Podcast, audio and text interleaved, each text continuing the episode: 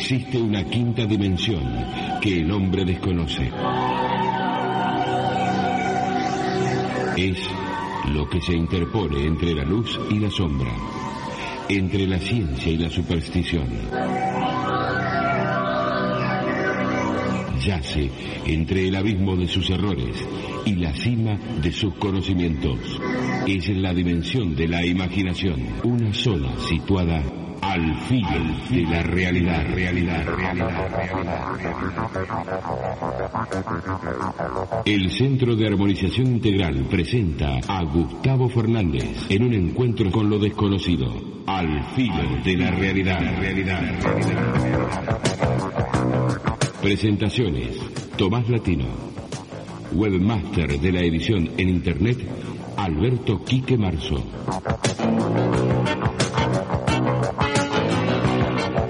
Juntos caminaremos ya al filo de la realidad. Al filo de la realidad. De la realidad. De la realidad. Al filo.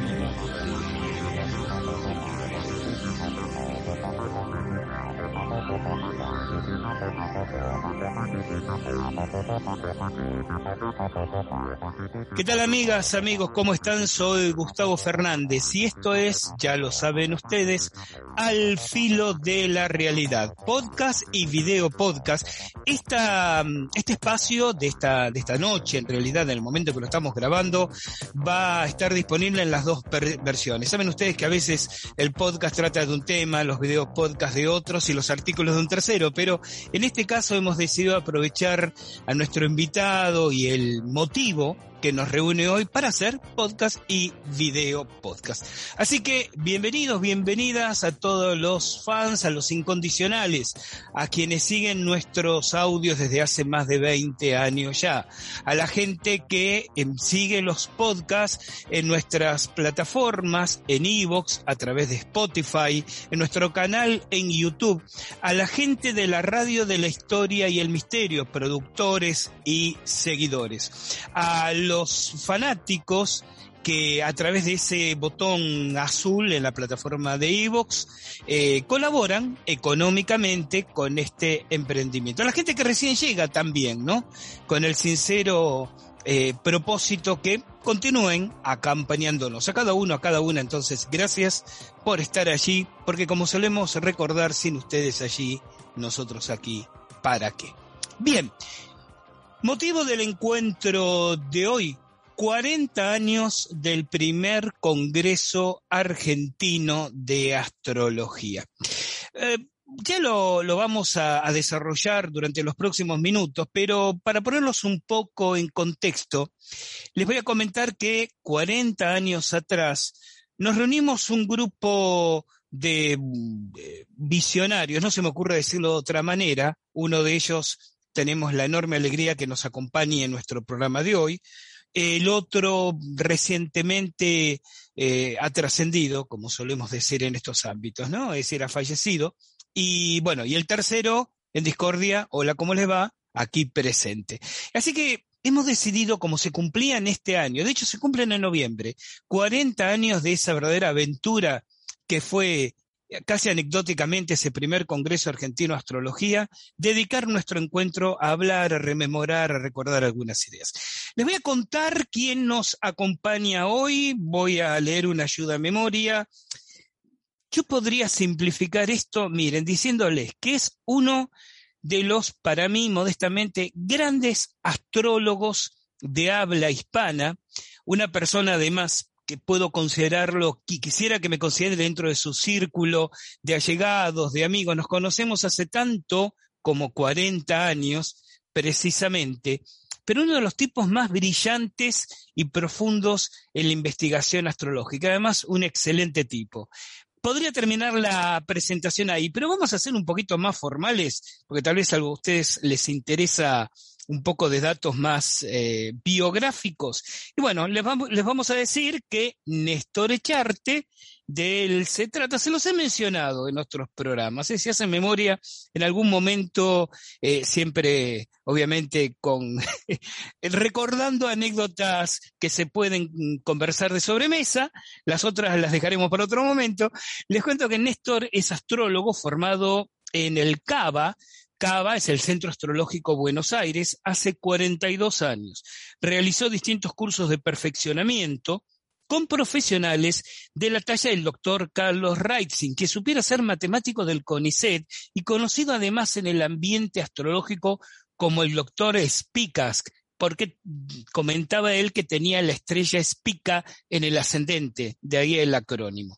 Desde entonces, Néstor desarrolla su labor dentro del área de la astrología, tanto en lo que hace a la consulta personal como a la actividad docente. Fundador, junto a otros astrólogos, del Círculo Amigos de la Astrología en el año 1985, fundador de la revista electrónica Cosmovisión, autor de las tablas de casas topocéntricas para el hemisferio sur e investigador con trabajos publicados en diferentes medios sobre astrología y sismología, astrología ascensional, rectificación de la hora de nacimiento, direcciones primarias, tema de época, astrología dracónica, elixires planetarios, entre otras colaboraciones con distintos medios. Conduce en San Carlos de Bariloche, provincia de Río Negro, paradisíaca ciudad turística desde el año 1988 el programa de radio Cosmovisión, donde fundamentalmente divulga temas y conocimientos vinculados a la astrología desarrolla una intensa actividad docente en San Carlos de Bariloche, formando en los últimos 20 años a numerosos astrólogos que trabajan en forma profesional en astrología. También desarrolla su actividad como consultor particular en Bariloche. Desde el año 1981, que expone en diferentes congresos especializados en la temática astrológica y brinda charlas de astrología en forma constante en su ciudad, en la que reside desde también 1988. Entre las publicaciones que realizó, además del libro de tablas de casas, se encuentran las revistas Eclíptica, La Nación de Urania, El Mago, revista electrónica Cosmovisión, artículos periodísticos en distintos diarios y revistas. Néstor, muy buenas noches, bienvenido entonces a Al Filo de la Realidad. Gracias, Gustavo, ¿cómo estás? Buenas noches. la verdad, contento por estar. Eh, vamos a ser sinceros, eh, no es que nos reencontremos aquí después de años de no hablarnos, realmente estamos en contacto y hace un par de días nos vimos en este mismo espacio por Zoom para delinear de alguna manera esto que vamos a, compartir. Pero siempre es un gusto volver a reencontrarte y, sabiendo que vas a acercarle a un montón de gente que no conoce esa, esa época gloriosa que pre-internet, donde todo lo que tuviera que ver con estas disciplinas, astrología, parapsicología, ufología, ah, les, les cuento. Por modestia Néstor no lo dice, pero él también es, ufólogo y ha realizado algunas investigaciones y coberturas muy interesantes de casuística ufológica. Así que hablándole a esa gente que se acerca y te dice, no, yo hace mucho que estoy en astrología, hace cuatro, cinco, seis años que comencé, ¿qué le dice a alguien que lleva 42 años caminando esta disciplina? Bueno, primero que a mí me pasó lo mismo. Este, yo recién escuchaba que en tu exagerada presentación, no es exagerada, viste, siempre este, no mentirosa, no es mentirosa. Está bien, uno junta cosas a lo largo de los 40 años. Eh, eh, hay ahí hay, un, detalle que también nos desnuda y nos desnuda a todos, que es 42 eh, años de astrólogo y 40 años de este congreso. Quiere decir que a los dos años de haber terminado de estudiar, ya estábamos haciendo este, un congreso. Y muchos dirían que es gente arriesgada, ¿no? Está, que se pone en marcha en un congreso pero digamos, siempre fue una pasión, digamos, la, astrología, y uno la, camina en todos los tiempos. Entonces yo, yo, yo, veo, sí, que hay mucha gente que, que, dice que lleva tiempo, que llevan años de astrología, a lo mejor son seis años, y que en las comparaciones uno parece que fuese Matusalén, más o menos. A veces me mm. siento así en esas presentaciones, ¿no? Y lo, más importante de la astrología es el caminar y seguido, me parece constante. Porque lo peor que también hay gente, bueno, que, empieza, abandona, corta, vuelven. Este, como dicen con el tango, el, el tango siempre te espera, con la astrología también siempre te espera y a veces este, la gente vuelve, ¿no? Ahora, hace 42 años, si no se, no entendí mal, que egresaste del CABA. Sí. Pero en realidad vos ya venías incursionando como estudiante o como autodidacta cuántos años antes. No, no, mucho tiempo antes. Mucho tiempo antes porque uno en ese entonces uno empieza como autodidacta. Eh, en general la gente siempre a la astrología se acerca de una manera autodidacta. Y después hay un momento que necesita tener cierto orden porque realmente son tantos los temas que la abarcan que, que si no hay un orden, alguien que te diga, bueno, seguir por este camino, se hace bastante difícil. Entonces yo había empezado desde, chico. el interés mío era, diría, a partir de los 14 años, me interesaba la astrología, me interesaba la astronomía, me interesaba el tarot, me interesaba el fenómeno ovni. Eh, tuve la suerte de conocer en ese momento a referentes de, del fenómeno ovni, como te contaba el otro día, como el padre Reina. A veces dice, ¿quién será el padre Reina? Mucha gente, bueno, mm. era realmente un tipo brillante, sacerdote jesuita que se dedicaba a esa temática. Y todo me viene llevando de alguna manera y confluye en la astrología. Yo creo que la astrología eh, se llega a través de un camino que a lo mejor parte de, muchas otras disciplinas y muchos intereses. Eh, algunas personas lo llevan a la astrología, otros lo llevan a otras disciplinas, profundizan obviamente en la parapsicología, en temas similares, y bueno, a mí me tocó la astrología. Voy a saber por qué, cuál fue el motivo, pero bueno, de eso llegué. Pero uno alimentado por muchas otras cosas. La astronomía es fundamental, me parece, en ese sentido. Eh, y bueno, esa pasión por la astronomía o esa necesidad de saber eh, qué hay en, este universo que nos rodea, eh, después me lleva a encontrar esos otros contenidos ocultos, entre comillas, que es la parte interpretativa, ¿no? En este pasaje que se da entre astronomía y astrología, que nunca debería haberse divorciado, ¿no? De esa manera. Sin embargo, bueno, ahora está este, divorciada. Eh, entonces, ese fue el acercamiento. Yo creo que calculo que a los 20, 19, 20 años, yo ya me animaba a hacer una carta natal desde el cálculo e intentar interpretarla. Y después, bueno, una vez que uno tiene ya la parte más o menos resuelta, la parte técnica, en ese momento que no había computadoras como para hacer el cálculo, eh, después es, es, todo lo que queda, y yo creo que, es el resto de la vida, es aprender a interpretar. Uno aprende a interpretar a los dos años, a los tres años, a los cinco, a los veinte, a los cuarenta, a los ochenta. Siempre es algo que se aprende, no, no, no es, algo que uno toda la vida eh, está aprendiendo. Nadie puede decir yo ya sé todo en astrología. Yo me sorprendo todos los días con astrología. Yo sé todo, o sé todo, podría saber todo desde el punto de vista técnico, matemático. Si es una carta, sabes cómo calcularla. Eh, desde ese punto de vista no hay nada nuevo. Aparece una técnica, bueno, sabes hacerla. Digamos, el entrenamiento te lleva a hacerla. Lo interpretativo es algo que está en permanente crecimiento, en permanente también cambio, porque yo digamos, desde lo personal yo ya creo que la astrología es una, es una construcción colectiva, eh, es algo que es dinámico, que se adapta fundamentalmente a la realidad de, cada sociedad y, en ese sentido hay una dinámica de aprendizaje. Eh, eso es lo bueno que tiene. Entonces, si vos decís, eh, yo una vez un astrólogo me decía que Pácula, no sé si lo recordás Pácula, yo lo, fui a ver en esta búsqueda que uno hace de, astrología. Párcula era, es un referente en, el tema astrológico, como todos discutidos, se peleaba con todo el mundo, pero es un referente en sí mismo.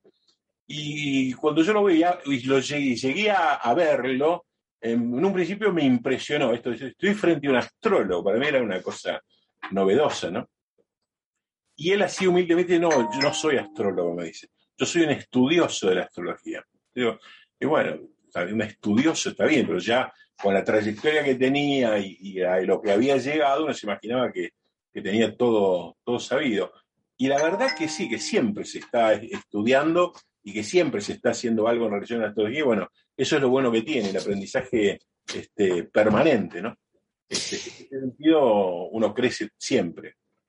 Vamos a, entrar pronto en el, tema de, hoy, básicamente, pero no, no puedo dejar de aprovechar la, oportunidad para tratar de llevar a la gente que, nos sigue, por lo menos al público que nos sigue, eh, tu mirada, tus reflexiones y, y, tu punto de vista. Así que por ahí quisiera, si te parece bien, rozar, aunque sea dos o tres más de fondo, que cada uno de los cuales ameritaría un, un programa por derecho propio.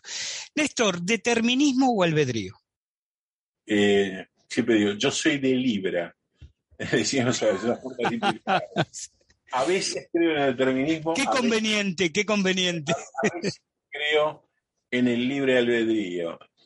es una eterna discusión. Es una discusión no de la astrología, es una discusión de la vida, de mm. las filosofías y las religiones, y todos han encarado esto del determinismo y el libre albedrío. Me parece que es una posición ante la vida también, ¿no? Uno cree, uno es determinista, uno piensa en la, libertad eh, también a rajatabla. Eh, y en este término medio que uno a veces transita, obligadamente, yo creo que la astrología eh, nos permite cierta libertad, cierto grado de libertad a partir de la comprensión de los planetas. Hay, un hay lugares de la astrología donde uno se manifiesta cómodo. Sea, hay comodidad donde uno puede entender eh, que tal posición planetaria nos este, señala determinado tipo de comportamiento. Podemos modificar esas cosas, podemos eh, entender que ciertas direcciones o ciertos pronósticos que uno hace nos llevan a determinado lugar, y después está lo que nos sorprende, que, está, no está en nuestros cálculos, eh, lo que no controlamos. la astrología tiene una enorme parte de cosas que no controlamos, y son las cosas que exceden a la posibilidad del ser humano. Por ejemplo, yo te puedo decir, mira, si vos mañana cruzas, te lo simplifico, cruzas la calle este, y, y, tenés un accidente, está dentro de las probabilidades que, como diría, te pise un colectivo o que tengas un accidente de tránsito o algo complejo. Esto es posible, esto es posible de ver, posible de entender. Pero yo no puedo decir que tal día te va a caer un meteorito en la cabeza. Mm. Eso ya excede a la astrología tiene que ver con, otro tipo de, un nivel diferente de interpretación que, que excede al ser humano. La caída de un avión, por ejemplo, es imposible pensar que 400 personas tengan todas indicaciones en, su carta eh, con esa dramática precisión de la caída de un avión. Habrá así indicios, indicios exacerbados de, una carga importante de accidente, muchas personas lo tendrán, y otras personas vos vas a ver su carta natal y bueno, a lo mejor forzando un poco la interpretación, uno llega a la conclusión de que sí, que podía haber habido un accidente, pero no es contundente, hay diferentes niveles de, lectura, ¿no? Entonces, hay, hay, cosas que exceden al ser humano.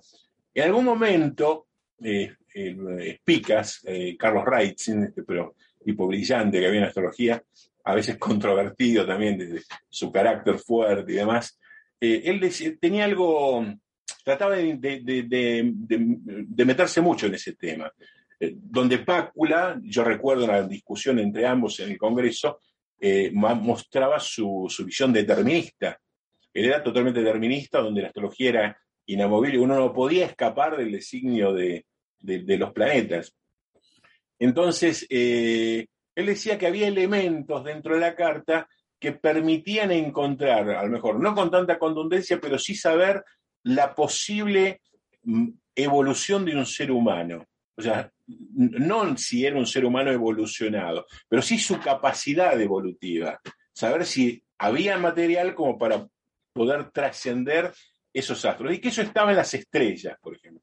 Las estrellas fijas eran un elemento de la carta que nosotros tomamos a veces muy superficialmente.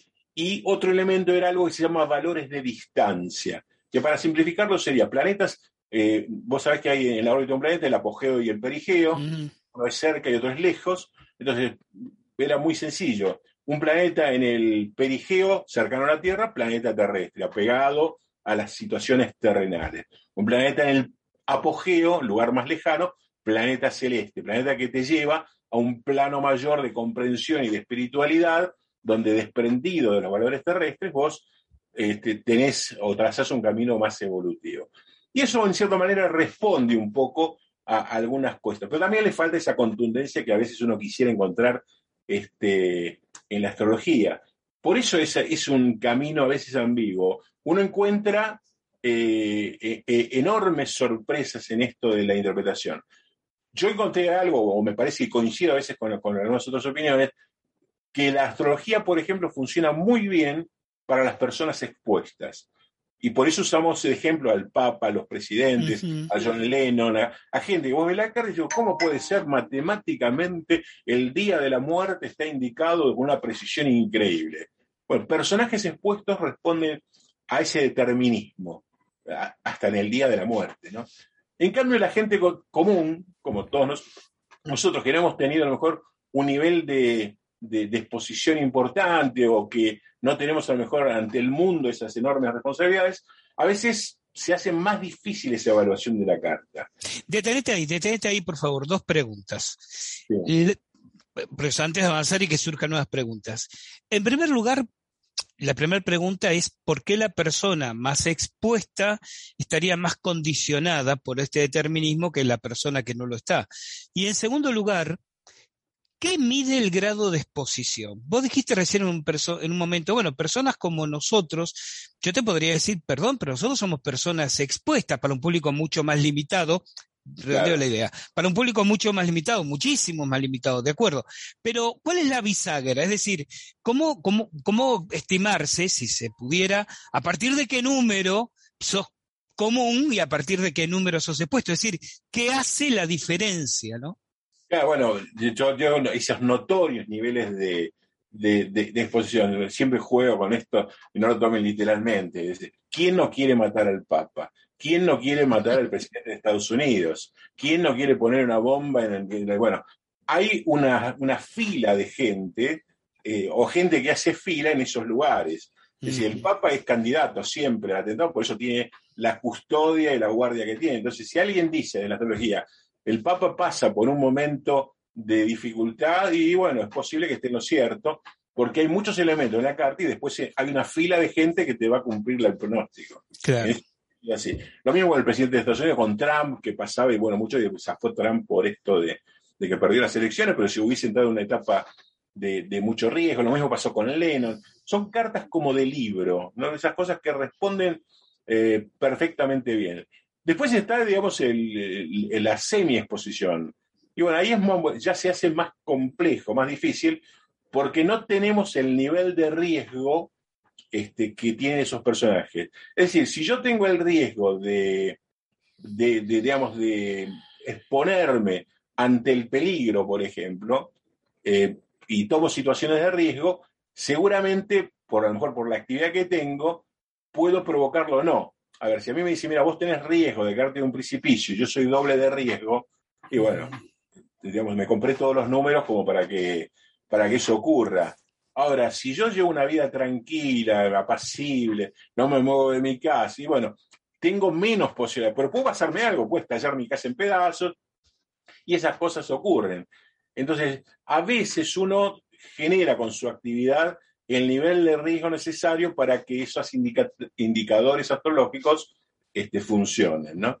Pero siempre es un tema eh, difícil. Uno se da cuenta que de golpe hay, durante gran parte de la vida, uno siente que maneja sus planetas, maneja esto de manejar los mis planetas, manejo mis astros, sé a dónde me llevan, sé eh, qué es lo que me producen, hasta uno lo siente hasta físicamente. Es decir, yo sé que Venus está en tal lugar porque de alguna forma lo siento, lo percibo. Este, y, el día, y un día así al azar llega la sorpresa, lo que se nos escapa y dice, ¿cómo esto no lo vi en su momento? Bueno, tampoco uno está pendiente todos los días, es como ir con las efemérides bajo el brazo y estar todo el tiempo chequeándolas, ¿no? Pero yo, función, yo creo en esto, en, el, eh, en cuanto al determinismo y libre albedrío, pero que como punto final hay algo que nos determina, es decir, más allá de nuestras libertades, individuales dentro de lo que uno sostiene es la caja de zapatos en la que vivimos. O sea, dentro de esa caja de zapatos somos libres. Mm. Después está, y la caja, el tamaño de la caja de zapatos depende de, cada uno, del espacio que cada uno le dé en la vida. Cuando dijiste cómo no lo vi, como eh, este, esta especie de, demanda de algunas personas, ¿cómo no viste que astrológicamente que tal situación podía ocurrir, no puedo evitar asociarlo al tema de la pandemia, del bichito y todo lo demás. Es decir, esto, ¿qué mirada tenés? No, no sé si la astrología, porque habría que preguntarle a N astrólogos y hacer un promedio de sus opiniones. ¿Qué mirada tenés vos como astrólogo de lo que no vieron venir o lo que sí vieron pero muy pocos? Digamos, todos vimos venir algo importante. Esto es indudable.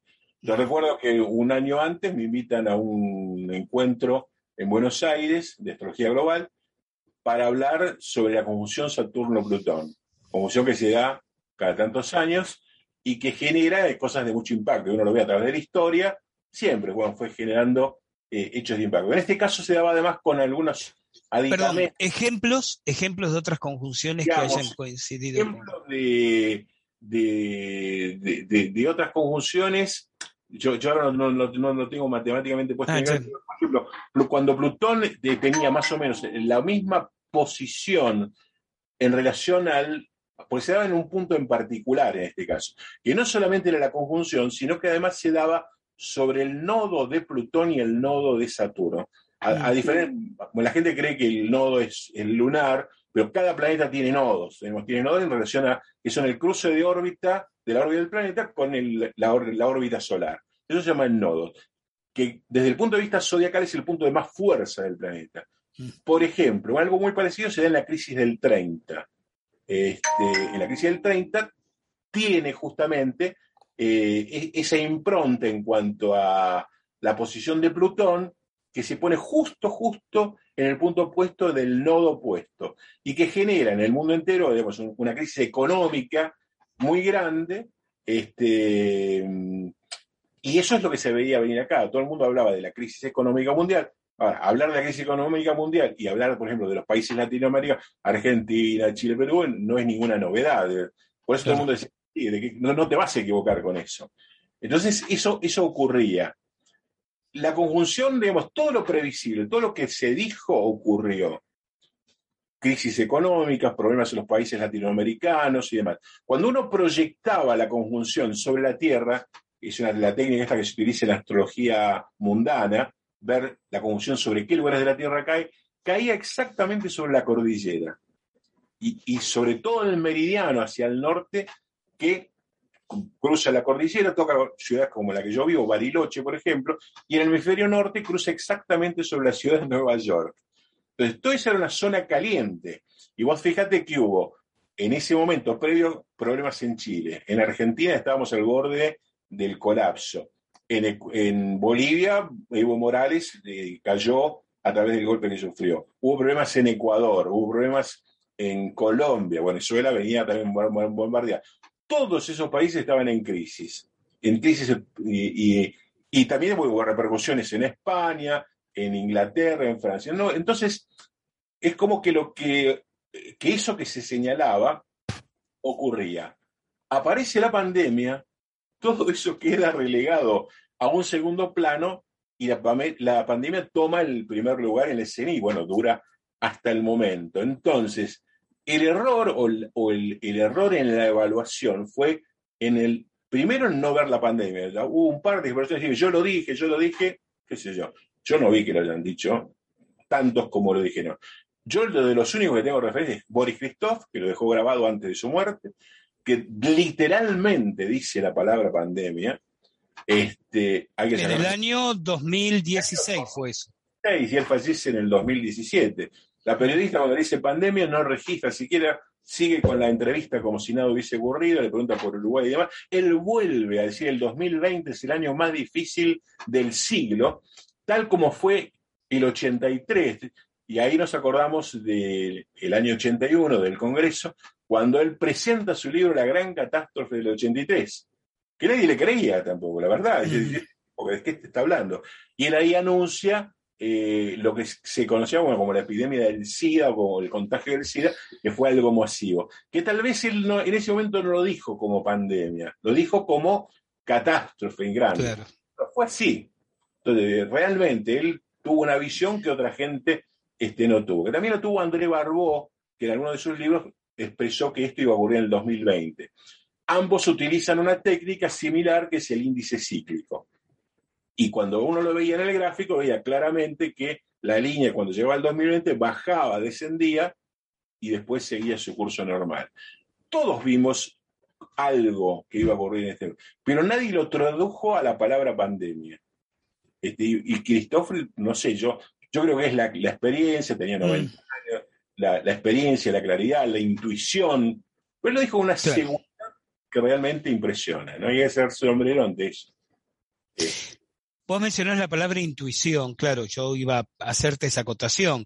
Es decir, em, en primer lugar, en el trabajo de ustedes, en el, en el trabajo del día al día, de la consultoría personal, eh, ¿se cuela la intuición o vamos a decirlo de una manera más explícita, ¿es posible que se manifiesten ciertas formas de percepción extrasensorial que ustedes naturalizan o racionalizan a través de la lectura astrológica?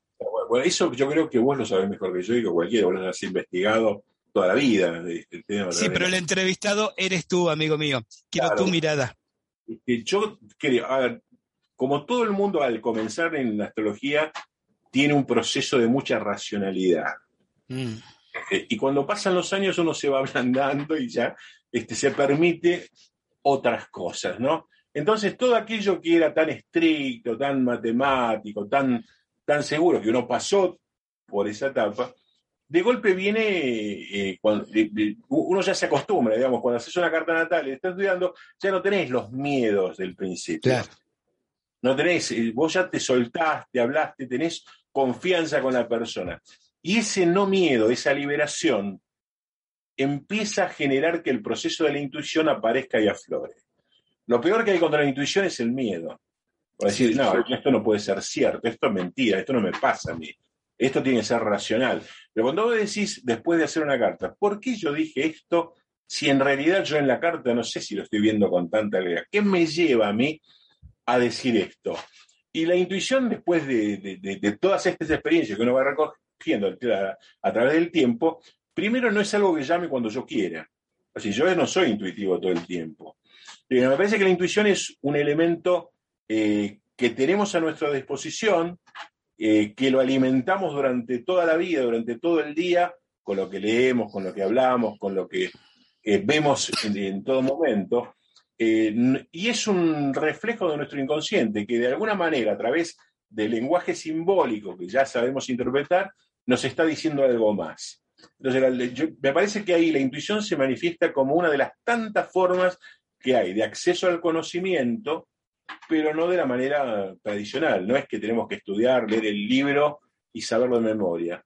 Nos llega la información de otra manera, por un, digamos, de una manera no, eh, no tradicional, debe ser no racional, pero no, yo creo que hay una explicación racional para el proceso de la intuición, que se puede explicar, y se puede explicar muy bien desde la psicología, se puede explicar muy bien desde la parapsicología, obviamente, y es algo que nos acompaña, pero para eso tenemos que sentirnos liberados. Y liberados significa de no tener temor, no tener miedo, porque lo peor que hay cuando uno empieza a hacer una carta natal y está asustado.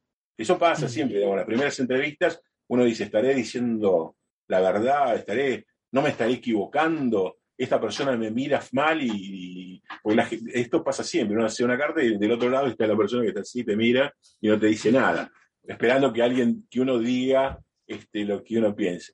Cuando uno supera ese proceso, y bueno, ahí es donde la interpretación se completa con, la intuición. A mí me parece que es, es necesaria la formación, totalmente necesaria, pero también es importante abrirse a ese proceso de la intuición. Bueno, me parece fundamental. Es lo que enriquece además este, la interpretación, porque si no uno hace una mirada muy literal, muy, muy de libro. Claro me, imprimo la fotocopio la hoja del libro, se la doy al, consultante, mira, esto que dice acá es lo que, lo que te va a pasar. Y el astrólogo, como toda este, actividad humana de este tipo, debe interpretar. Y, justamente la palabra interpretación se pone en juego eh, el proceso de intuición, el proceso de aprendizaje que uno ha tenido, y también uno interpreta desde el lugar en que uno está parado ante la vida porque yo voy a juzgar, bueno, de juzgar no hay que juzgar, pero voy a interpretar lo que pasa en relación a, lo que le pasa a gente y siempre lo voy a mirar desde mi lugar, que es Claro. eh, el lugar donde yo estoy parado.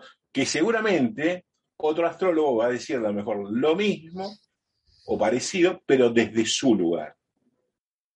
Y, bueno, y eso es lo que a lo mejor nos diferencia.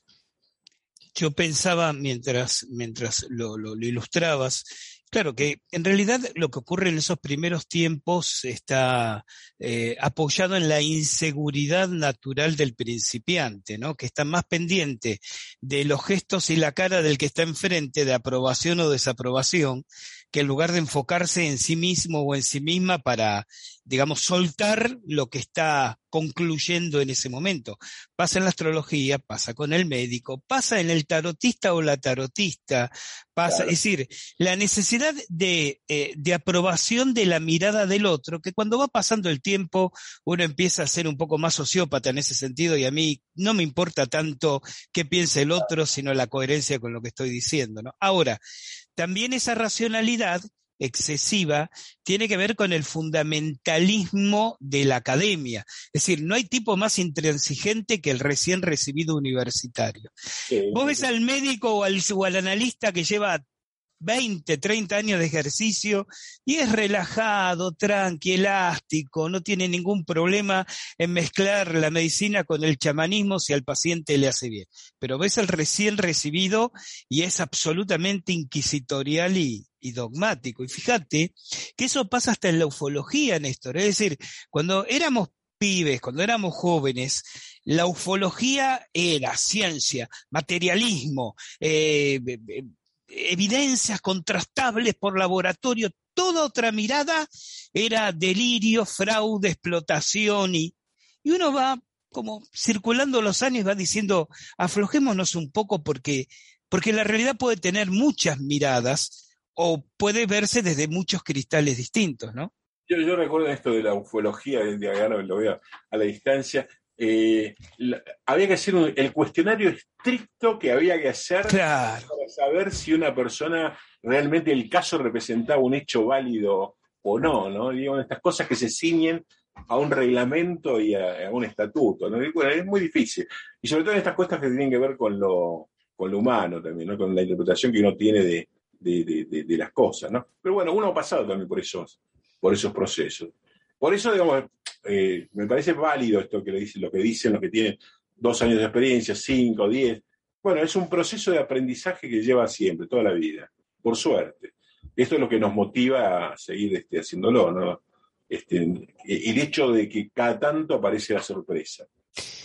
Fíjate que empezamos a orillar el tema de la ufología y vamos a hablar un poco de Francisco Chechi, el, el- padre de esta idea, recientemente fallecido. Eh, Francisco Chechi lo conocimos, Néstor, yo y obviamente, eh, vamos a aclarar lo siguiente, em, en los últimos décadas de su vida, Francisco fue definido, fue visto, inclusive a través de las redes sociales, como un contactado, es decir, alguien que estaba al frente, en primer lugar, del grupo Alfa, luego de un grupo llamado FUPEC, si no me equivoco, eh, que buscaba o sostenía la posibilidad de contactos en distintos puntos geográficos de nuestro país con esta mirada salvatífera, mesiánica de tripulantes de ovnis. Y por esa por esa misma, por ese mismo sesgo que él le dio a su aproximación al tema, muy resistido y muy vilipendiado por los ufólogos serios. Eh, si bien en este país todos nos conocemos y hasta muchos de nosotros hemos sido amigos de, de adolescentes y jóvenes, hubo como una especie de discriminación hacia, hacia Francisco Chechi por este sesgo mesiánico o contactista que le dio a su caminar en la ufología. Pero él comenzó, y estoy hablando año 73, 74, si la memoria no me falla, como un adolescente investigador de ovnis más. En esto, junto con, bueno, con un montón que, que hoy ya tenemos unos cuantos años encima y muchos de nosotros seguimos en el camino de la ufología, compartíamos conferencias con la época en que nos reuníamos con los viejos proyectores manuales de diapositivas, sea en un salón comunal, sea en el salón de actos de una escuela que nos, habrí, nos habían prestado y hacíamos publicidad en volantes por la calle o pequeños afiches pegados en los comercios. Y bueno, era la manera como hacíamos ufología en aquel entonces. En el año 1981, principios de 1980, miento, en abril, y ahora voy a recordar por qué digo abril, fines de abril del 81, eh, me encuentro con Francisco en, en Buenos Aires y nos vamos a tomar un café y me propone una idea que se le había ocurrido. Y aquí va a entrar Néstor enseguida. Organizar el primer Congreso Argentino de Astrología. Claro, yo lo escuché y mi primera pregunta le digo, pero a ver, Francisco, vos sos un apasionado del fenómeno ovni, eh, nos interesa la parapsicología, cada uno de nosotros. Él en ese momento estaba editando una revista, Enigmas creo que era el nombre, Enigmas, donde había publicado un par de artículos míos. ¿Por qué astrología? No, porque es un tema apasionante, porque realmente podemos dar un, un verdadero impacto social con, yo tengo gente, cuando me dijo yo tengo gente, no lo sabía, pero evidentemente a uno de los que se refería, no sé si ya te había hablado o lo tenía en mente, era Néstor. Néstor nos va a comentar ahora cómo llega a la historia esta. Entonces, me entusiasma Francisco con la idea y decimos, bueno, vamos a, para adelante, vamos a organizarnos, vamos a conseguir un lugar físico donde reunirnos, una especie de oficina para centralizar actividades, vamos a organizarnos de alguna manera en los papeles y creamos con Francisco Editorial Nous, una editora muy er-, ersatz, muy improvisada, que tuvo dos o tres publicaciones, como por ejemplo el libro de ponencias de ese primer congreso. Yo el mes anterior, por eso recuerdo la ubicación de, de fechas, había organizado el primer encuentro argentino de parapsicólogos. Un, encuentro, valga la redundancia, eh, auspiciado por el Instituto Americano de Parapsicología, una, una academia dedicada a la enseñanza de parapsicología de Buenos Aires, donde yo en ese momento este, trabajaba, y el IADEP, que tales eran las siglas, me había pedido a principios de año la organización de un evento. Organizamos el primer encuentro argentino de parapsicólogos, que resultó muy fructífero en respuesta de gente y eso fue lo que mm, Francisco Chechi pensó que yo podía sumar la experiencia desde la organización. Estamos hablando del 81. Éramos muy jóvenes. Yo en ese momento tenía 23 años, Francisco 25, y creo que vos tenías 26, Néstor, en ese momento, ¿no? Sí. Bien, y ahí te busca Francisco. ¿Cómo llega Francisco a vos? Bueno, yo, Francisco yo lo conocía ya de antes, porque habíamos ido a la misma escuela, en San Miguel, en la escuela Juana Manso. O sea que teníamos un mm. contacto, en realidad lo conocía a mi hermano, porque era, este, no, era de su misma división, digamos, pero cuando mi hermano sabiendo que yo me, interesaba el fenómeno ovni, dice, yo conozco otro que le gusta el fenómeno, bueno, ahí conozco a Francisco. Eso fue un poco el vínculo, ¿no? De, de conocer a Francisco Chechi. Y a partir de eso establecimos ese vínculo, más que nada relacionado por el tema del fenómeno ovni. Y también había otros amigos míos que también estaban sumados a esa, a, esa búsqueda que uno tenía en ese momento incipiente, ¿no? con los primeros libros que llegaban, con las revistas, este, y, con, eh, y con el poco material que uno podía encontrar en ese momento.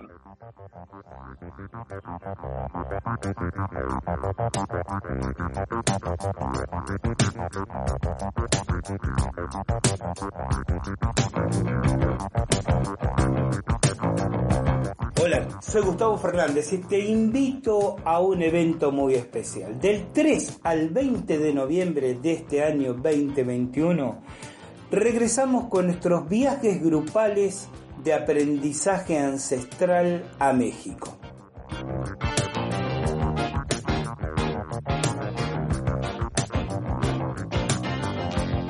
Si querés acompañarnos, si querés sumarte, si querés compartir con nosotros un verdadero retiro espiritual, recorrer esos caminos, visitar sitios ceremoniales, practicar ceremonias ancestrales, compartir con nosotros en Teotihuacán, Tepoztlán, Cholula, en Xochicalco, en Malinalco, en Tula. Descansar unos días, en compañía de gente cálidamente maravillosa y una gastronomía que te sorprenderá, pero sobre todo descubrir el guerrero, la guerrera que duerme dentro de ti. Busca el evento en alfilodelarealidad.com.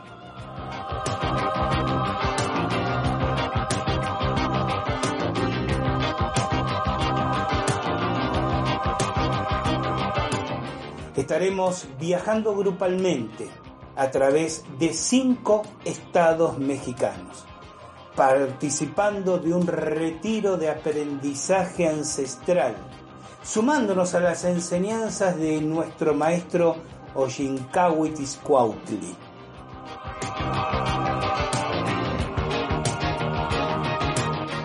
En todo momento estaremos acompañados por guías locales con transporte propio y exclusivo, buena atención, buena compañía y buenas enseñanzas.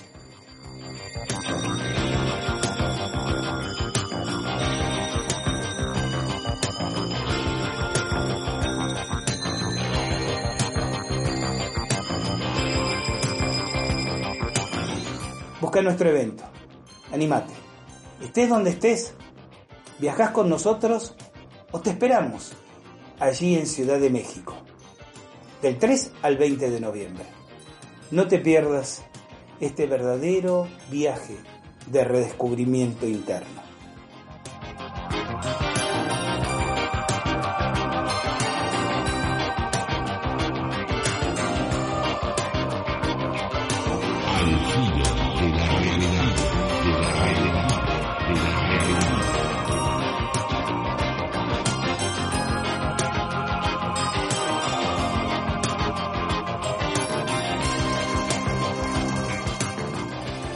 Reflexiones que se me ocurren. Por un lado, pero evidentemente yo ubicándome en los años, le digo a la gente que nos está siguiendo y que quizás se ha acercado a estos temas hace, como decíamos antes, 5, 6, 7, 10 años. Estamos hablando de 40 años atrás. 40. Dos reflexiones. La primera, eh, es, eh, no sé si decir que es, es lamentable, pero en todo caso es triste ver la cantidad de material, eh, eventos, anécdotas que en esos tiempos de pre-internet parecen estar perdiéndose definitivamente en el olvido. Cuando conversábamos el otro día con Néstor la realización de este, de este podcast y video podcast, él me preguntaba, ¿Tenés fotografías de la que tomamos en el Congreso? Y no, no, con los años y las mudanzas y las vueltas de la vida, ninguna. Y del libro de ponencias, tenemos creo que un ejemplar cada uno, ¿verdad? Vos tenés uno, tengo otro, deterioradísimo, por lo menos el mío. Después estuve buscando recién en internet antes de hacer esta grabación y encontré un ejemplar este, a la venta en, en toda mi búsqueda. Digo, la mayor parte de la gente que participó de ese congreso presumimos que falleció o, se desvinculó completamente. El mismo libro de ponencias eh, que ustedes van a poder acceder a través de un link que va a acompañar el video podcast y el podcast a la, a la edición volcada a PDF digitalizada para que ustedes puedan disponerlo. Tiene unos, un material que realmente, de no haberse conservado, por ejemplo, de esta manera, se habría perdido completamente, porque ustedes empiezan a hacer una búsqueda en Internet de esos expositores, de esos contenidos temáticos, de sus disertaciones, y no aparece nada. Aquí encontramos algo que yo siempre señalo, ¿no? Hay mucha gente que cree que si no está en Internet las cosas no existieron y por el contrario, hay una masa de información que realmente se está perdiendo porque las vueltas de la vida no permitieron volcarlas a Internet. Esto con respecto al material, ¿no? Ahora, la otra reflexión en la que estaba Néstor y es esta. Para cuando Francisco entonces me propone hacer el primer congreso. Después le vamos a contar a la gente la fecha, el lugar y vamos a empezar con algunas anécdotas. Vos ya te habías, eh, vos ya habías agresado del Centro Astrológico Buenos Aires. Yo había terminado de estudiar en el Centro Astrológico. Bien. Eh, Y en ese momento, Francisco seguía en contacto contigo. Seguía en contacto conmigo, sí. O sea, vos te das cuenta que entonces el que tuvo la idea o el que inspiró la idea del Congreso fuiste vos. No, no sé si. Eh, yo creo que él también conocía, tenía otra gente conocida con respecto al tema de astrología. Eh, lo, mío era mm, este, hablar más que nada de lo relacionado con el tema ovni, con él. Pero te recuerdo que toda la gente que, y porque cuando nos organizamos y empezamos las gestiones eh, de coordinación, toda la gente del ambiente astrológico, Francisco y yo, obviamente seguramente no es tu caso, la conocimos a partir de ese momento. No tengo presente que él estuviera inmerso en el ambiente astrológico con anterioridad. Empezamos ahí, cada uno empezó a buscar contacto, obviamente yo tenía mucha gente, pero después se abrió mucho el juego. Este, yo creo que tuvo mucho impacto, no solamente en la gente cercana, en la gente que uno conocía, sino que a partir que se empezó a hacer la, difusión, eh, causó realmente impacto. Fue muchísima la gente que participó de ese congreso. Mucha gente, eh, muchos de los expositores, gente muy preparada realmente en ese momento. Gente que vos decís, bueno, ¿qué pasó con ellos? Porque muchos no están en las redes, no están, en, no, no encuentra ese material en Internet. Y uno encuentra que en el libro de ponencias que por suerte vas a digitalizar y poner a disposición de mucha gente, hay temas realmente que son este, de mucho impacto. En sí, sí. Eh, no, no son, como se hace a veces habitualmente, poner una carta e interpretarla. Realmente hay temas de investigación sumamente valiosos. Eh, vamos, a, vamos a contextualizar, Néstor, espera, vamos a empezar a, a, ordenarle la información a la gente. Fechas del Congreso, 6, 7 y 8 de noviembre de 1981. Estamos, eh, estamos a un paso de los 40, años.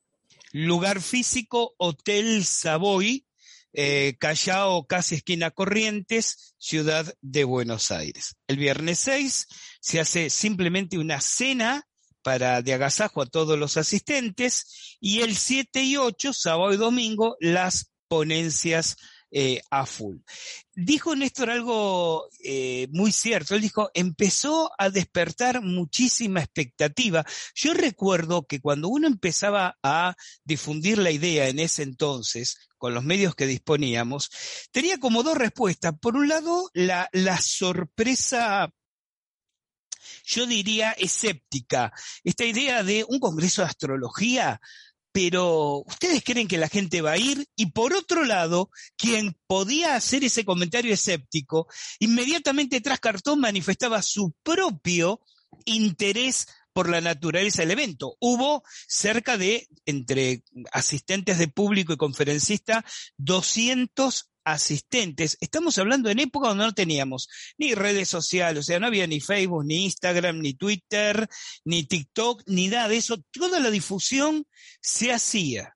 Toda la difusión se hacía remando en los medios de prensa para que nos permitieran un pequeño espacio para hablar de la propuesta y llamando por teléfono a todos los contactos de personas potencialmente interesadas. Néstor, ¿recordás nombres y temas del Congreso?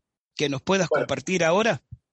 Eh, sí, bueno, Boris Christoph primero, eh, con respecto a la gran catástrofe del 83 y la presentación de su libro, ¿no? Esto fue fundamental que llevó, me acuerdo, su, gran cantidad de libros y habló sobre el tema. Y bueno, gente que, le creía, gente que no, pero después terminó, bueno, eh, el tiempo terminó dándole razón a, a Christoph. Pues hay, muchos temas que a mí me, impactaron en su momento y que recuerdo. Por ejemplo, el tema de Ernesto Roca, el arqueómetro, y por todas las derivaciones que tuvo ese tema después. Él hizo una exposición sobre el arqueómetro, este, e, este libro que expone con mucha claridad eh, las relaciones existentes entre todos los elementos, entre todos, en gran cantidad de elementos del universo, muy basados en lo que es el septenario, ¿no? Los, los siete colores, las siete notas musicales, los siete planetas, las letras del alfabeto hebreo, bueno, y había toda una relación simbiótica entre todo eso que nos hacía pensar o confirmar aquello del equilibrio en el cual nosotros vivimos y bueno, manejaba esas relaciones. Tema complejo para su entendimiento, más en ese momento donde uno recién estaba saliendo de la escuela y entrando en lo que es una astrología de otro tipo. Y yo nunca me olvido una, señora que estaba presente en el Congreso que cuando charlando del tema dice, yo no entendí mucho, pero realmente me pareció fascinante este tema. Porque realmente era un tema de mucha complejidad. Y llevó a mucha gente a anotarse en un taller posterior que surgió espontáneamente, ¿no? De, eso que estuvieron investigando, yo, no sé si fue durante dos años o algo así, y después presentan el resultado de esa investigación eh, a través de una charla que dan en el Hotel Bau en Buenos Aires con el acompañamiento de la Sinfónica de Buenos Aires, donde, resumiendo, ponían una carta natal e interpretaban musicalmente lo que esa carta significaba. Ellos enfocaron el trabajo a la relación de la música con la astrología basados en este tema este, o en este concepto pitagórico ¿no? de la música de las esferas. ¿no?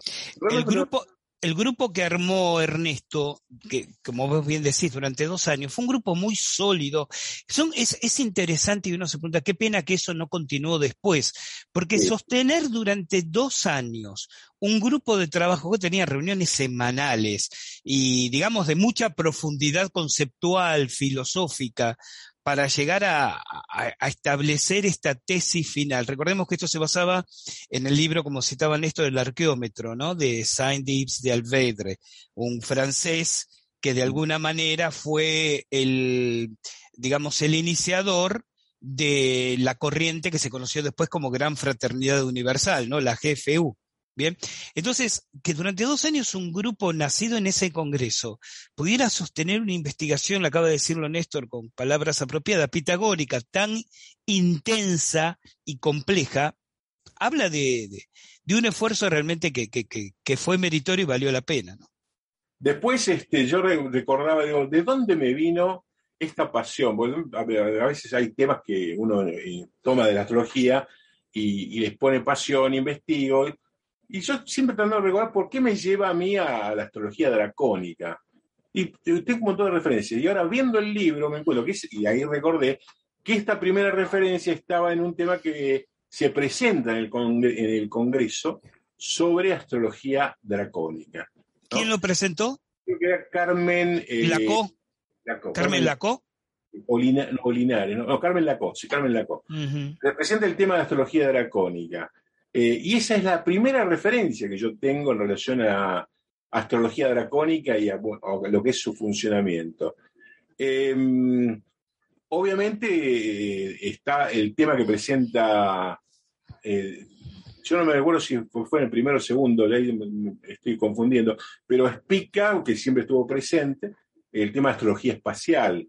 Lo presentan con un... En el primero, en ese en compañía de, un grupo de gente con el que él estaba trabajando, presente este tema, astrología espacial, que no es ni más ni menos que lo que ahora, o lo que no ahora, obviamente el Feng Shui es algo milenario, pero en ese momento no se hablaba de Feng Shui, pero esto era la recreación astrológica del concepto del Feng Shui, donde uno acomoda su, su entorno en función no de los elementos de la casa, sino en función de los elementos planetarios. ¿no? Este, puede ser tanto el entorno de, la vivienda o como también el entorno de la ciudad que uno elige para vivir. Y esto se acomodaría este, prácticamente intuitivamente, uno al llegar a un lugar eh, recrea ese, esa impronta de su propia carta natal. ¿no? Eh, y son temas realmente de, mucha investigación. no me acuerdo si en ese congreso no, pero también recuerdo que habló de grados monómeros, que que, era otra de las, cosas que él había rescatado. Hubo ponencias sobre también Amalia Abdeliodis, sobre astrología de animales, ¿no? ¿Era Amalia Abdeliodis? Era... No, Cecilia Sopardo. Cecilia Sopardo. Amalia Abdeliodis era astrología sideria. Eh, mm. revoluciones solares siberias, que también era todo un tema novedoso para ese momento y, y temas de enorme complejidad dentro de lo que es la astrología, donde uno recuerda para que una carta sideria manualmente no es como ahora ponerse el programa y te la hace. Había que tener una cierta preparación para poder realizarlo, ¿no? Este, así que hay realmente temas en el Congreso de, mucho impacto y de mucha fuerza desde el punto de vista de, del, conocimiento astrológico, ¿no? Volvamos dos minutos hacia atrás y explicarle a nuestra gente brevemente qué es astrología dracónica, Néstor, para que no se quede. La astrología dracónica se basa fundamentalmente en la proyección de los, digamos, de los planetas en un zodíaco diferente, que es el zodíaco lunar. El zodíaco lunar es un zodíaco que se calcula tomando como cero de Aries la posición del nodo lunar. Entonces la cuenta es distinta en cuanto a la proyección por signo.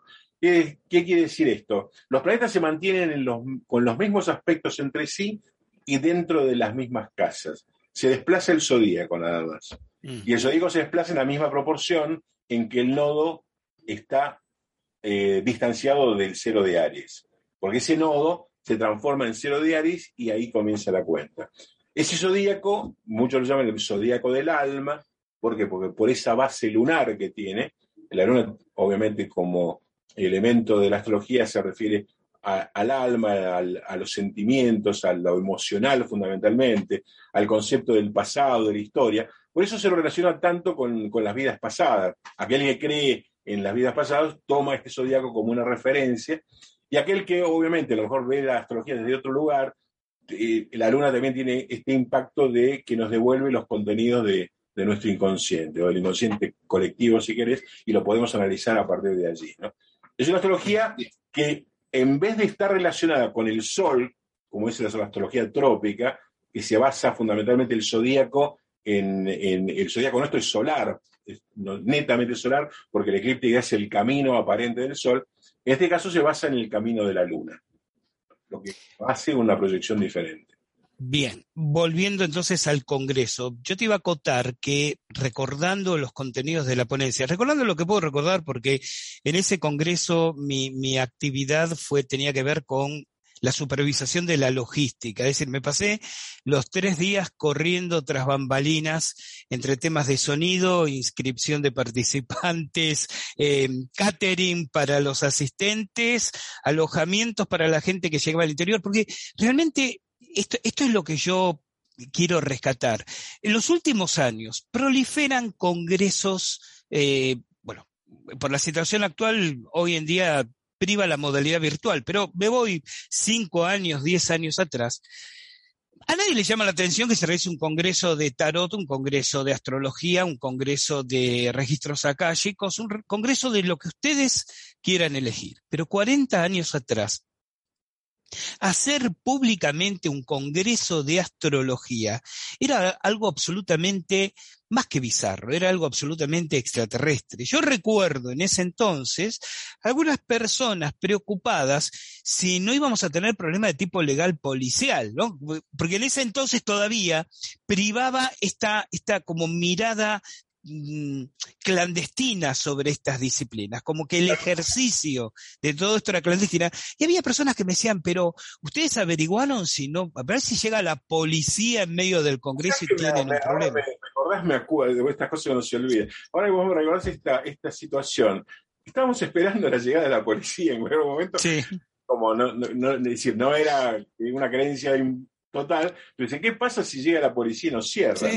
Un congreso de astrología. Eh, bueno, eran épocas donde podía... Claro, además recordemos que eran e, épocas de, dictadura, eran épocas predemocráticas, ¿no? épocas predemocráticas. Donde venía el comisario de la seccional del barrio y el tipo entraba y te decía cerrá y no tenías el menor derecho a decir, pero mi abogado me dijo, mejor cerrá porque si no esa noche dormías en un calabozo, ¿no? Uno diría, viéndolo a la distancia, ¿a quién se, se, le ocurre hacer un congreso en dictadura? ¿no? Pero bueno, este, se hizo y salió bien. Esto es lo, lo, bueno. E inclusive el año posterior, el 82, realizamos un segundo congreso que se vio afectado en su, en su repercusión porque coincidió con la, la, la, trágica historia de la guerra de Malvinas, ¿no? Pero es verdad, ¿a quién se le ocurrió? Y a nosotros, Néstor, a Francisco, a vos, a mí, se nos ocurrió llevar adelante esta, esta iniciativa. Iba a hacer también este comentario. Otro detalle interesante de lo que recuerdo, porque estaba diciendo, ¿no? Yo andaba corriendo entre bambalinas y demás de ese congreso, es que quizás con excepción, y me vas a tener que corregir quizás, de las exposiciones de Christoph, de Boris Christoph. A la gente que no lo conozca, googleenlo, porque es todo un personaje que merece conocerse y leerse, ¿no? Si pueden conseguir ediciones de sus libros. Y el tema de Cecilia Sopardo, Astrología y Animales, que era como una mirada, yo diría, cálidamente intimista de las relaciones de las personas con sus mascotas en un marco astrológico. El resto de las ponencias era sumamente técnico. Vos, vos, vos eh, deslizaste recién un comentario eh, muy educado en su, en su proporción, que dijiste, bueno, no como ahora que se muestra una carta natal y se interpreta. Yo recuerdo que de eso hubo un solo caso, que fue la interpretación de la carta natal de John Lennon. ¿Te acordás? pero todas las demás, claro, pero todas las demás exposiciones fueron profundamente técnicas. O sea, los expositores, y obviamente como co-organizador también me hago responsable, los organizadores, concebimos un congreso no para el público aficionado a la astrología. No se, no se llenó con 200 personas eh, interesadas en saber cómo iba a andar su signo con el signo de su eventual pareja. Se llenó ese salón de eventos de ese hotel con estudiantes o profesionales de astrología, y eso no es un tema menor. Y como no es un tema menor, el hecho de que tuvimos que organizar paralelamente el alojamiento de decenas de personas que no solamente llegaron desde el interior de nuestro país, sino inclusive de países limítrofes. Porque yo recuerdo que había gente de Uruguay y de Chile que se habían desplazado, se habían entrado al Congreso y se habían desplazado para el mismo. Insisto, en tiempos en que no existía Internet y que en el mejor de los casos eran todas llamadas por teléfono de larga distancia o cartas con el viejo correo postal ¿Se acuerdan que había una época en que escribíamos las cartas en un sobre, sello postal y allá iba una semana o más para llegar? Y en base a esa estructura se organizó ese congreso. Con algunos momentos muy divertidos y el que te voy a pedir que cuentes, por ejemplo, dos. El que empezaste a comentar entre Spica y Pácula, debate que se puso, alcanzó alto voltaje, y uno que se generó con un personaje también, que muchísima gente hoy en día posiblemente ignorará y algunas personas cuando lo nombre dirá, ah, ¿te acordás de Florencio Escardó? Y alguien muy referente contemporáneamente para el pensamiento argentino, que es el turco Asís. También estuvo presente en el Congreso. Recordanos esas anécdotas, si sos tan amable. la discusión es una, una charla que da, bueno, justamente el tema de determinismo y libre albedrío. Y Pácula habla y da su posición sobre, totalmente determinista en relación a, la astrología y da su frase que dice, Dios, eh, la Biblia dice que Dios escupe sobre los tibios y, digamos, diciendo que los tibios son aquellos que piensan en el libre albedrío o en esta situación intermedia que yo mismo puedo llegar a, a sostener. Y allí, bueno, salió Spica a cruzarlo y bueno, con su otra visión, que él también creía en esto de la posibilidad de modificar conductas a partir de, una posición un poco más, más libre que tenemos nosotros, y bueno, se cruzaron en estas discusiones imperdibles, ¿no? Que, que se daban entre gente que uno consideraba que eran realmente astrólogos importantes, ¿no? Más allá de que después entre ellos discutían, se peleaban, se decían de todo, hay que reconocer que sus trayectorias han sido importantes y marcaron la, vida de mucha gente ¿no? dentro de la astrología. Este, abrieron mucho camino. ¿no? Lo que yo le, más allá de, lo que uno puede pensar y a veces las discusiones que ha tenido con Spica, es un, era una persona realmente brillante. Este, brillante y que ha marcado una, una, tendencia. Llamativamente no ha dejado más que notas este, que alguien se ocupa de recrear en la red, no hay un libro que diga, bueno, Spica ha hecho este, este madero, por lo menos no ha sido este, editado, ¿no? Pero una persona realmente tenía un conocimiento muy importante, tanto en lo teórico como también este, desde lo, interpretativo, ¿no? En la relación de la astrología. Tiene una, cultura importante. Con respecto a Escardó, bueno, todos saben quién era Florencio Escardó, médico histórico, este, pediatra. Pediatra. Pediatra. Eh, y bueno, y llega al, a, a, eh, yo, bueno, no sé que fue invitado por, por ustedes, me parece. Sí. Sí, sí. responde a la invitación yendo a un congreso de astrología. Imagínense un pediatra de, de la trayectoria que tenía manifestando su interés entonces por la astrología. Me pareció una cosa como todo un hallazgo ¿no? y un respaldo a, a, lo que era ese congreso. Y después recuerdo, después siempre me había quedado la duda si era en el primero o el segundo, creo que fue en el primero, la presencia del Turco Asís, personaje eh, polémico, como, como pocos, por, sus posturas este, ideológicas, políticas y demás, y en ese momento se cruza con Boris Christoph en una discusión, debate público abierto, donde ellos son los dos protagonistas, donde el tema central era el franquismo, que lo encaran desde lo astrológico, porque Christoph, eh, eh, Asís tiene algún conocimiento de astrología, que a veces uno cuando lo ha visto en el programa, él habla, así Mm. de, hablado de astrología, no digamos técnicamente, pero sí con, con un acercamiento al, al tema. Este, y son esos debates que, que- que eran interesantes, donde ninguno obviamente ganó, donde los dos discutieron, los dos se pelearon, pero realmente encaraban este, y llamaron mucho la atención en el transcurso del Congreso. Me parecieron este, esas cosas que son como perlitas y que, que hablan un poco del impacto que pudo haber tenido, eh, porque no solamente eran astrólogos formados, no solamente eran estudiantes de astrología, sino que eran personas que en su momento te- eran representativas de, de- de- del quehacer cotidiano de, de- de- del país, ¿no? Escardó era una referencia, sigue siendo una referencia, aunque a lo mejor ya mucha gente no se acuerda de él. Y el turco así, bueno, lo conoce creo todo el mundo. Ya en ese momento era conocido por su- sus escritos, ¿no? Por sus novelas y sobre todo sobre su seudónimo, ¿no? Eh, él escribía Las Aguas Fuertes con el seudónimo de Oberdan Rocamora. Y yo a veces en los últimos tiempos lo he visto hablando en algunos programas de televisión, donde él habla de Oberdan Rocamora como una persona que lo asesora. Yo no sé si la gente sabe que, que Robert Rocamora era su, su seudónimo o es un juego que hacen y le siguen el juego a él. Pero siempre me quedó esa duda, si cuando, le- cuando él lo está interpelando y él no- cita a Oberdan Rocamora, se está citando a, bueno, rompí el encanto de, de- de- de- de lo suyo.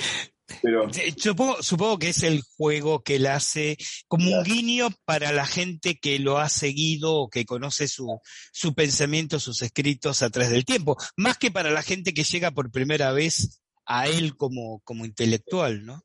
Claro, Recordemos que, recordemos que el turco Asís, como le decimos coloquialmente, es Jorge Asís, quien hace más de 40 años se hizo muy conocido por su novela eh, Flores robadas en los jardines de Quilmes, pero a partir de ahí empezó a tener una actividad muy prolífica como escritor y también en la militancia política y si mal no recuerdo fue ministro de Cultura de la Nación durante la presidencia de Carlos Saúl Menem, ¿no? Así es. En cuanto a Escardó, Escardó, bueno, eh, eh, además de ser un eminentísimo pediatra, fue ya hace muchos años presidente de la Sociedad Argentina de Pediatría, pero además un colaborador permanente en la televisión de entonces, eh, algo que después los médicos naturalizaron, pero 50, 60 años atrás, que un médico fuera tuviera un espacio frecuente en televisión para dar consejos profilácticos, ¿no? A las madres, a los padres, era toda una novedad. Bueno, y ese fue el caso de Escardó. Escardó, que en realidad fue una invitación de la gente de Librería Kier. No sé si recordás que Librería Kier tuvo un stand, obviamente de libros, que va a ser si no, en el Congreso. Y, la, y el vínculo eh, provenía por quien era en ese entonces jefe de ventas de Kier, que tenía un vínculo personal con Escardó. Bueno, nos pidió si lo podía invitar, claro que sí, porque honraba el Congreso. Y ahí estaba Escardó en primera fila. sí. ¿Tienes por casualidad por ahí a mano eh, un ejemplar del libro, tu ejemplar del libro? Acá este, Bien, está en mejor estado que en el mío. Bueno, luego vamos a hacer una captura de imagen y obviamente la gente va a tenerlo a disposición en PDF. Pero te pediría, por favor, porque el mío en este momento lo están escaneando, justamente por eso no acudo al mío, si nos podrías leer la lista de expositores y temas. Eh, vas a disculparme, no voy a tener que recurrir a Ya, yo estoy con ellos desde que empecé, así que. desastre, sí. Eh, digamos, a los apuntes del Congreso, la introducción y demás. Me agarraste desprevenido con esto, pero eh, Al final, al final me parece que está. al final está la lista de, de- de participantes, ¿no? Ah, no, no hay un listado de. Bueno, pero algunos nombres y temas. listado de asistentes del primer Congreso de Argentina de Astrología. Eh, bueno, eh, sí, acá está, mira. 6 de noviembre, cena de apertura, disertaron señores Lola Merlino, presidente del Instituto Americano de Parapsicología, auspiciante del Congreso, explica, obviamente, profesor Omar González. Omar González es un astrólogo que se caracterizaba por su actividad docente permanente y por la edición permanente de libros o fascículos donde proveía de, material. Aida Casanova, también fue asesora del Congreso, David Elnecabé, Francisco Cheche, obviamente, eh, y todos ellos, Francisco, por No Producciones. El 7 de noviembre, este tema ahora lo recuerdo, Luis Juárez. Luis Juárez era el titular de la librería eh, que estaba en la calle Boulogne-sur-Mer, casi Córdoba Ah, sí, sí, sí. sí. esotérica, que él habló sobre historia de la astrología en la Argentina. Hizo todo un recorrido sobre los astrólogos, de cómo llega, cómo impacta la astrología en la Argentina. Y era una librería bastante importante en ese momento, cuando uno iba, él era un asesor fundamental en lo, lo que había, lo que se podía leer o, o lo que... Eran esas librerías de culto, ¿no? Este, donde uno iba y se sentía realmente muy bien atendido. Cyrus de Oranienburg, eh, que era el seudónimo de alguien, eh, Cosmobiología del Pensamiento Dirigido. Barrios, ¿no era el apellido? Eh, sí, era Barrios el apellido. Eh, no sé si Ernesto, no, Ernesto no. No, no, no. Bueno, pero Barrios era el apellido. Que era un hombre retirado de, de las Fuerzas Armadas o de la policía, me parece, pero que también encaraba la astrología. Eh, el doctor David del Necabé, eh, la imagen de la astrología y la capacitación en la astrología. Carmen Lacó, astrología desde el punto de vista psicológico y humano. Hugo Castellanos, en representación de Idiar Corda de Uruguay, mi experiencia astrológica. Esto fue realmente impactante. El licenciado Norberto Litvinov, Ajá. Astrología y Psicoanálisis. Eh, ese, él es ahí donde presenta, creo, un tema que es la psicodramatización de los signos zodiacales, hecho que con- espontáneamente, con participación del público, provocó bastante impacto ¿no? en cuanto a sus resultados. Perdóname que te interrumpa. Yo te decía el otro día, yo le, le cuento a la gente, le comentaba en este otro día, que mi eh, impresión es que en ese acto Litvinov se adelantó a lo que hoy es lo tan popularmente conocido constelaciones familiares. Es decir, con todo, con todo respeto a los, a los consteladores y las consteladoras, me van a odiar por este comentario, pero creo que ahí sentó precedente. No, pero ese realmente es así. Y tomó, calculo, toda la experiencia que había ya hasta ese entonces del psicodrama, ¿no? Claro, claro, claro. a, esa forma de trabajar, aplicándolo desde la astrología. Eh, Marine Sánchez de Gaudelli, Consciente e Inconsciente, Nelly de Vidal, Progresiones Lunares de Ne- Nelly de Vidal. Miguel Kamenetsky, él presenta ahí, no, mira, no me recordaba esto, eh, direcciones pitagóricas, que él hace un pequeño librito también que se llama Direcciones Pitagóricas, a partir de eso, eh, donde utiliza la clave áurea, el 1,618, como, y lo divide, el 0,618 y el 0,382, que son las, las dos diferencias ¿no? de, de, de- de- la recta o de, de la proporción, y él lo utiliza como clave simbólica en astrología. De hecho, esa fue la primera y única vez que escucho ese tema como referencia. Después, bueno, mucha gente lo empezó a explicar. Y ahora esa clave simbólica está en todos los software de, de astrología. Toman Bien. la proporción áurea. Él la había hecho manualmente, ¿no? Bueno, en ese momento había que hacer el cálculo manual. Así que él se adelanta en ese tema. Elena Casal, horóscopos diarios diurnal de Cefarial. El horóscopo diario. Eh, Marita Ganusa, análisis de la carta natal del doctor Favaloro. Omar González, cúspides progresadas. Después, el 8 de noviembre, Amalia Abdeliois, estudio caracterológico basado en astrología y psicología. Carmen Linares, tránsitos dracónicos en interpretación. Después Iris Lieber, psiquiatría y astrología. Boris Christoph, astrología mundial. Jorge García, Nuevo Mundo, la astrología espacial. Este, Jorge García eh, era quien trabajaba con Spica. Claro. Y juntos elaboraron este tema de astrología espacial en el grupo con el que ellos trabajaban, donde en realidad lo que hizo Jorge García, además de trabajar, fue exponer en el Congreso. ¿no? Alma Rode, eh, John Lennon y el determinismo astrológico. Ernesto Roca, eh, de, que, que, él decía venía de Panamá, venía Ernesto Roca. Sí, sí. sí. Que realmente impactó mucho, cosmobiología y arcometría. Norberto Pácula, astrología y libre albedrío. Este, y el profesor explica grados monómeros y actividad profesional. Se explica, ahí está, él presentó junto con Rodríguez el tema de astrología espacial y él solo presentaba la temática de grados monómeros. ¿Qué se habrá hecho del trabajo de todo esto? Porque lo que presentaron al Congreso eh, está, salvo algunos expositores que nunca nos hicieron llegar eh, sus... Nosotros habíamos pedido a los expositores que a la mayor brevedad entregaran cuando menos un resumen de su exposición y si fuera posible la exposición completa para esto, para hacer un libro de ponencias que se entregó sin costo alguno a todos los asistentes al Congreso, ¿no? Porque obviamente no todo el mundo en ese momento tenía los recursos para grabar exposiciones y que pudieran hacer seguir. Y hubo algunos expositores, muy pocos, que no, no cumplieron con los plazos de edición. Pero además del material que se publicó en el libro, ¿dónde estará? ¿Qué habrá ocurrido con todo el trabajo que todos esos profesionales hicieron antes, durante y después del Congreso, ¿no? Sí, bueno, muchos temas, obviamente hubo gente que tomó la posta y los ha investigado, ¿no? Más allá de que después no, uno no conoce a mucha gente ahora que hable del arqueómetro, sí hay muchas personas que lo tienen como referencia. La astrología dracónica, obviamente sí, hay mucha gente ahora en el mundo que trabaja con astrología dracónica, es un tema que ha tenido este, como vida propia, ¿no? Eh, en los temas, por ejemplo, de, que había sobre la interpretación de cartas, bueno, yo a veces decía, la carta, la carta de John Lennon es una carta que, que se expone.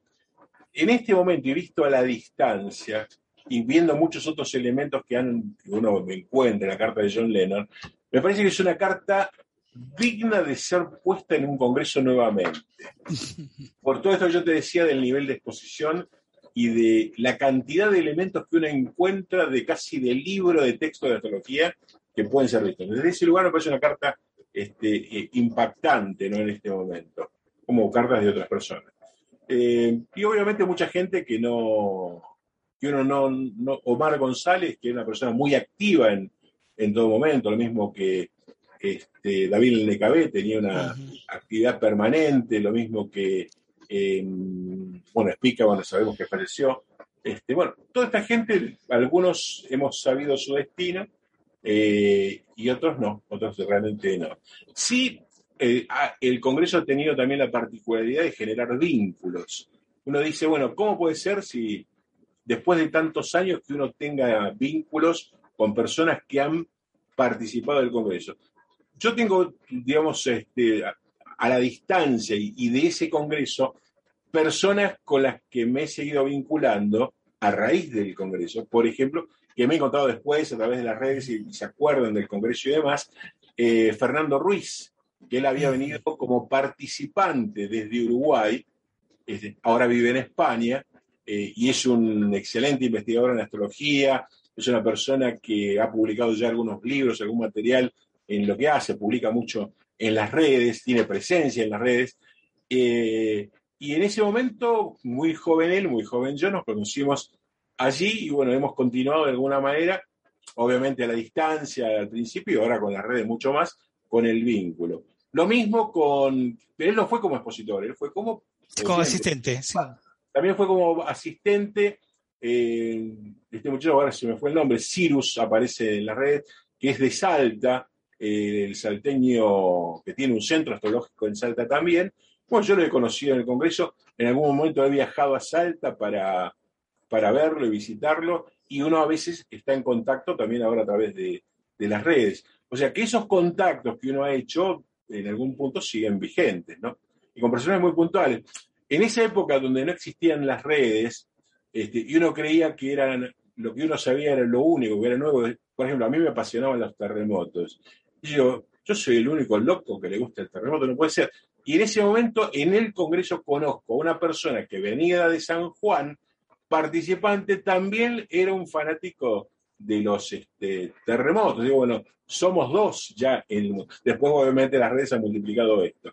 Pero sí lo que demuestra es que, más allá de que uno se cree el ombligo del mundo y que dice, bueno, en ese momento, ¿cuántos astrólogos van a venir? Había mucha gente, mucha gente interesada, mucha gente es la que participó y bueno, esto es lo, lo que ha demostrado ese congreso en ese momento. Ahora, digamos, toda esa gente y toda esa gente que participó es la que ahora ha abierto puertas en, yo calculo que muchos han dado cursos, muchos han tenido sus escuelas, muchos han formado gente. Bueno, eso hace que ahora haya tanta gente interesada en la astrología y que eso sea algo naturalizado, ¿no? Ya nadie duda, nadie, nadie cuestiona eh, el hecho de estudiar astrología, el hecho de interesarse. Antes uno era visto como un bicho extraño, ¿no? no era muy común hacerlo. En un pequeño punto entonces podemos decir que mínimamente el Congreso sirvió para contribuir a, una ola aperturista cuyos beneficios disfrutamos o disfrutan los interesados hoy en día. Yo creo que sí, fue, yo creo que fue un punto, un, punto de partida. Recordemos que después siguieron haciéndose congresos. Y después, bueno, hubo mucha más gente que hizo congresos y ahora se replican los congresos en, todo momento. Y bienvenido seas, pero eh, yo creo que eso fue un, un ícono, un punto de partida en un momento difícil, donde, digamos, encontrar un astrólogo era una tarea improbable, incierta. ¿Dónde, o sea, ¿dónde se estudiaba astrología? ¿Dónde se Bueno, uno llegó al centro astrológico, pero buscando un lugar donde estudiar, y no, no era fácil. Era la única referencia en ese momento para poder. También estaba Pácula también y, este, con su, su, su instituto. Pero no era sencillo ubicarlos. Ese es el punto. La gente, la gente, quizás mucha gente hoy en día no comprende lo que significa no tener Google. O sea, hoy en día vos decís, bueno, quiero estudiar la cosa más insólita, no sé, eh, algún idioma extraterrestre, cualquier país, Klingon, y vos vas a poner eh, en Google Klingon Argentina y te va a aparecer alguna referencia, supongo que hubiera aquí alguien que hablara o enseñara Klingon, ¿no? Pero en ese entonces no era un tema de buscar en los clasificados de los periódicos, o sea, ¿Cómo averiguábamos? Ibas a una librería, preguntabas al librero, eh, era, muy especial eso, ¿no? Eh, te, doy, te doy un ejemplo breve, ¿no? De, cómo yo llego a ubicar un lugar donde estudiar. Que el primero no fue realmente el centro astrológico porque primero llego a otro sitio, que es el lugar donde estaba Norberto Pácula. ¿Cómo llego a él? Viajando en el subte. En el subte de Buenos Aires me tomo, viste la estática, los carteles, estudia astrología Dije, ¿qué? Lo tomé nota, fui directamente y averigüé. Después no me llamaron por alguna causa, perdí el contacto. Y al haber ido aquí, después me entero que estaba el centro astrológico, voy directamente al centro astrológico. por favor, por favor, por favor, por favor, decime que podés contar tu primera, tu primera llegada al centro astrológico Buenos Aires. Por favor. Buenos Aires, en esa época, cuando yo quería, eso fue antes del Congreso, unos años antes, cuando yo quería estudiar, eh, estaba en los 36 billares, en la calle eh, Callao, entre Corrientes y Sarmiento. Entonces, cuando yo pregunto dónde queda el centro me dan la dirección. Cuando llego, 36 billares. aclaremos, aclaremos al público. Enorme confitería bar con billares, barra de café, alcohol y mesas de, parroquianos. Ese era... En ese momento. Pregunto, los me dicen, sí, arriba voy al primer piso y cuando entro el primer piso era de una película de gángsters.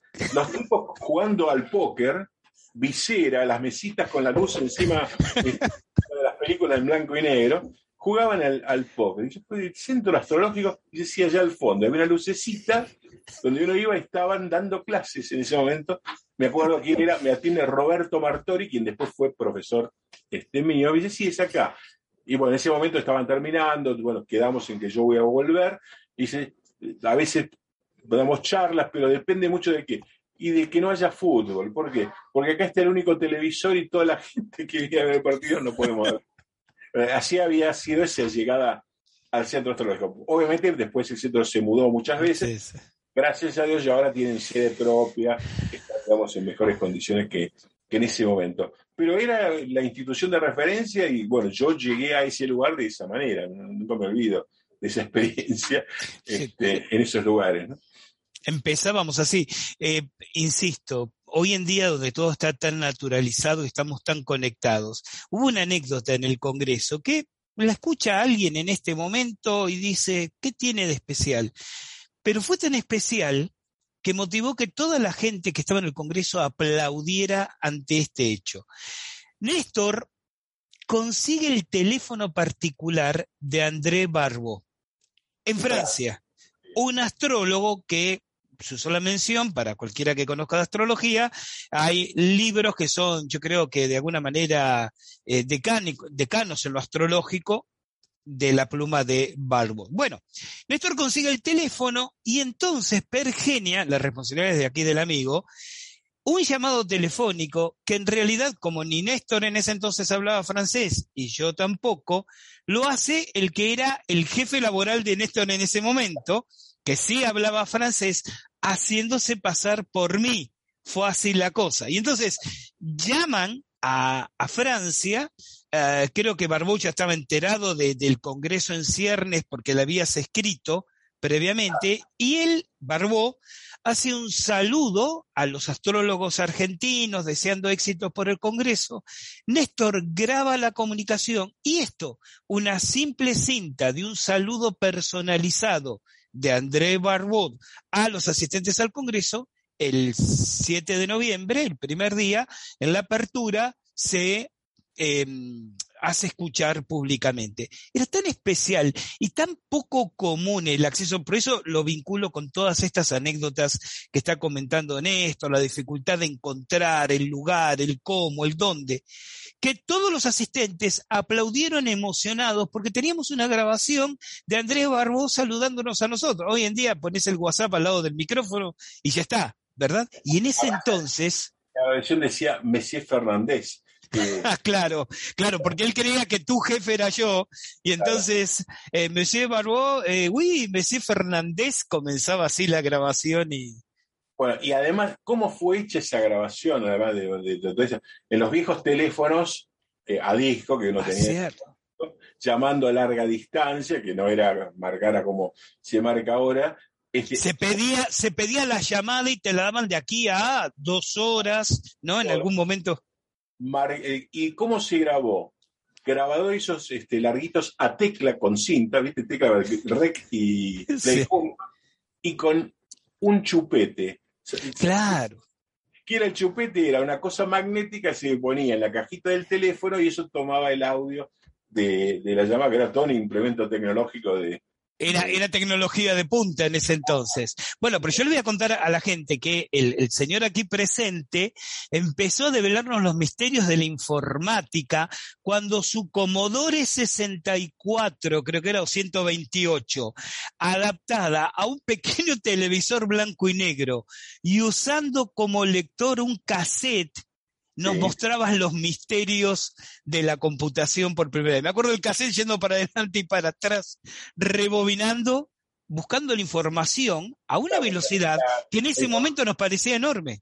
Claro, la información en ese momento se, manejaba de, esa, manera, a través de cassette. No, no, existía ni el disco rígido, ni los disquetes. En cassette de, cassette, de cassette de audio, de música, claro. Se grababan los unos y ceros, los bits, con el mismo sonido que hacía cuando uno se conectaba a internet a través de la llamada telefónica. Que ahora ya eso, bueno, ahora uno ya tiene banda ancha, una serie de cosas así. Pero bueno, esa era la, forma de acceder a esa, a, esa forma de información en la computación, ¿no?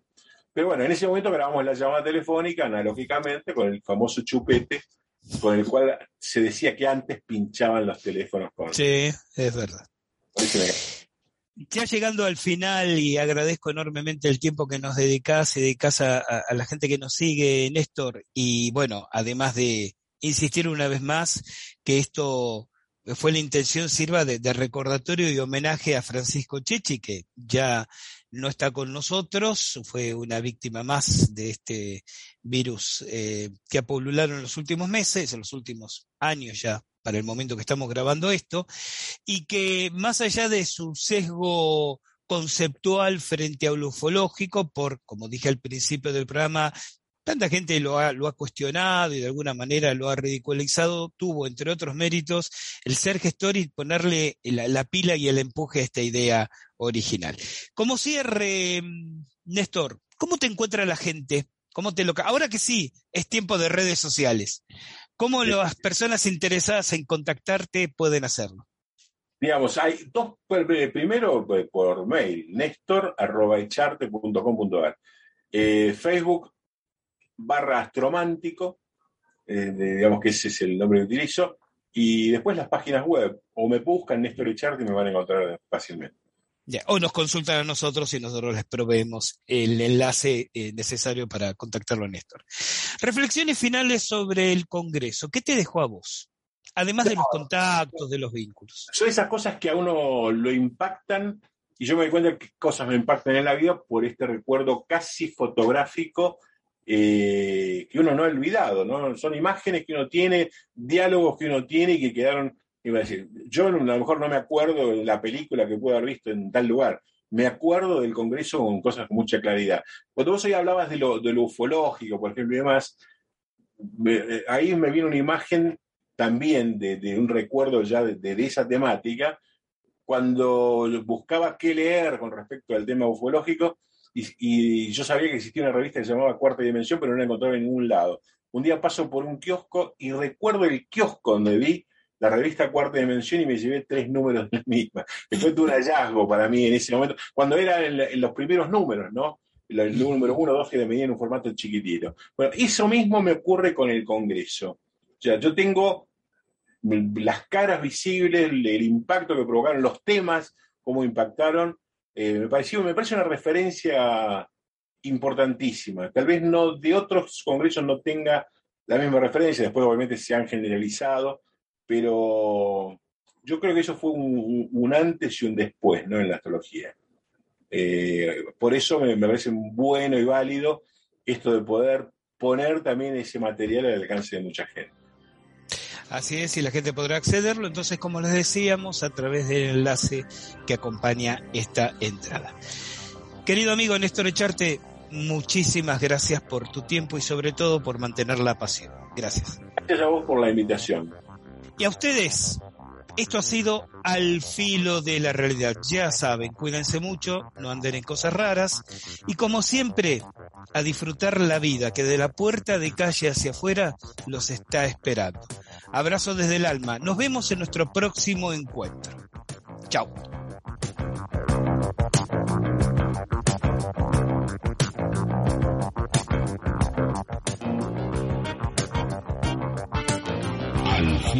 De la realidad, de la